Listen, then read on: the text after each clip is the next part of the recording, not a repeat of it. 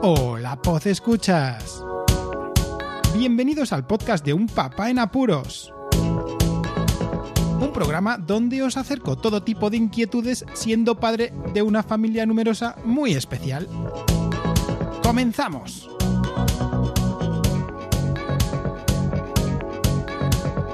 Hola a todos, bienvenidos a este episodio ya 235 de este podcast de Un Papá en Apuros. Ya estoy grabando casi anocheciendo el día 7 de agosto con mucho menos calor que la última vez porque os aseguro que más de 40 grados tenía encima del cuerpo y si no llegaban a 50 por el lugar donde estaba grabando poco faltaba. Vayamos con una anécdota piscinera, pero doble en este caso. Y después con una pequeña reflexión que va a hacer que este podcast sea más una píldora que un podcast normal. La anécdota de la semana. Hoy tengo dos apreciaciones sobre las visitas que he estado haciendo a las piscinas y las que estoy haciendo y las que haré todavía durante este verano. La primera, los carteles que pone no fumar, eso se supone que también tienen que ver con los vapers, vapeadores, eh, no sé cómo llamar a estas personas que se toman los vapeos, ¿no? Utilizan estos vapers que bueno, dependiendo de lo que tengan, unos dirán que, es, que solamente es eh, vapor, pero bueno, ya sabemos lo que se puede llegar a meter ahí dentro. Bueno, la historia está, se supone que los lugares donde pone que no se puede fumar, como en las piscinas, estos dispositivos también entran, ¿no? Esta gente que se vapea. Bueno, ahora os dejo, dejo a un lado esta apreciación y voy a por otra. He estado en una piscina donde utilizaban la gravedad y el ciclo del agua dentro de, de lo que sería la piscina para que los niños se divirtieran un montón. Y no sé si habrá muchas piscinas a lo largo y ancho del país, del mundo, que utilicen esta tecnología, voy a llamarla, porque en realidad sí que es una tecnología. Consta de un simple caldero que va cayendo agua, va cayendo agua y por el mecanismo, bueno, el mecanismo no, por la forma que tiene realmente dentro, llega un momento en el que bascula, bascula, bascula y cae todo el contenido del agua, ¡plas! En este caso en la piscina de los niños, pero en un tejadillo que hacía que se esparciera como si fuera, no sé, una bomba de agua y los niños lo esperaban con locura.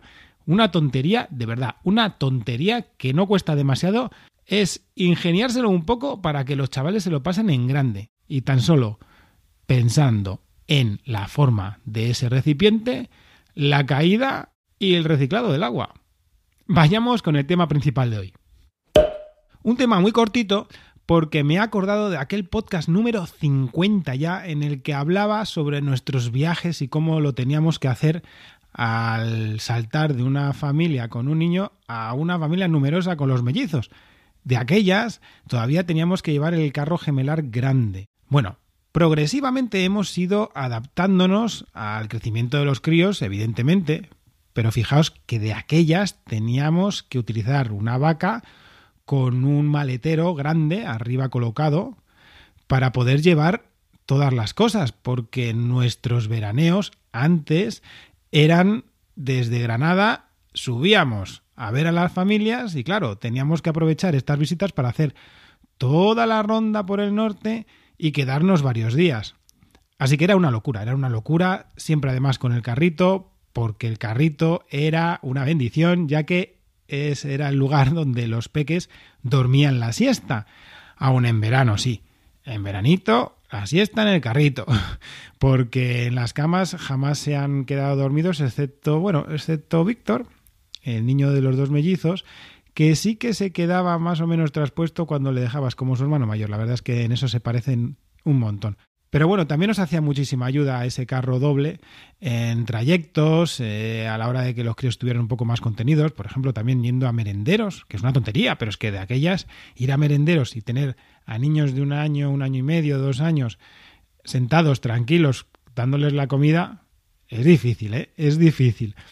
Así que nada, hemos pasado de tener el maletero a reventar, más luego una vaca con un otro maletero a reventar, a ir solo con el maletero normal del coche y sin reventar. Esto se suma ya no solo a que podemos pasar por nuestra casa para hacer ciertos trasbordos y sobre todo cuidar a nuestra gata porque tenemos la gatita que alguien le tiene que echar un ojo y nosotros nos acercamos en los distintos trayectos e incluso tenemos que dejar a alguien pendiente para que pueda cuidarla. Pero bueno, Los viajes ya no los tenemos que hacer como los hacíamos antes, aunque mantengamos la ropa, aunque llevemos más o menos lo mismo, ¿no? De un sitio a otro, aunque los destinos sean algo distintos. Varían pocas cosas y esto es todo un alivio, os lo aseguro. Es un alivio ya no solo para mí, sino para mi mujer e incluso para los chavales, porque, bueno, tener que montar las cosas, tener que sacar las cosas, tener que estar pensando quizá en no llevar algo de diversión porque no nos cabía, o mejor porque no era útil, o que se nos iba a olvidar, yo qué sé, cualquier chorrada, nos, nos reventaba un poquito la cabeza y los viajes eran bastante más tediosos de los que a lo mejor cualquiera se puede imaginar.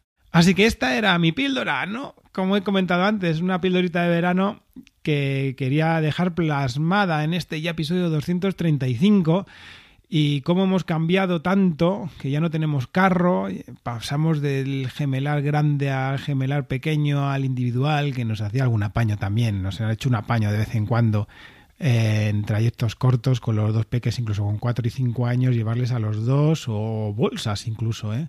Ahora no llevar nada y ver que los chavales eh, pues disfrutan y los papás disfrutamos más porque eh, pensad un poco que yo tenía que levantarme en alguna que otra ocasión para salir prontito, igual me levantaba a la una de la mañana, hacía la maleta hacía el, el, montaje de la vaca y el maletero superior para así salir de viaje prontito y que los peques estuvieran relajados a primeras horas de la mañana o madrugada. Todo un cambio, toda una alegría, eh, viajamos mucho mejor y ahora a veces hasta apertujamos más las cosas porque nos gusta ver el maletero con huecos, con espacios entre medias.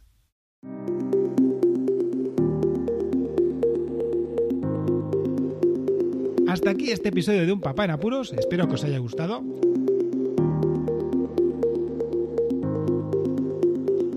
Como siempre, toda la información del podcast la tenéis en las notas del audio. Muchísimas gracias por escucharme y recordad, seguid en apuros.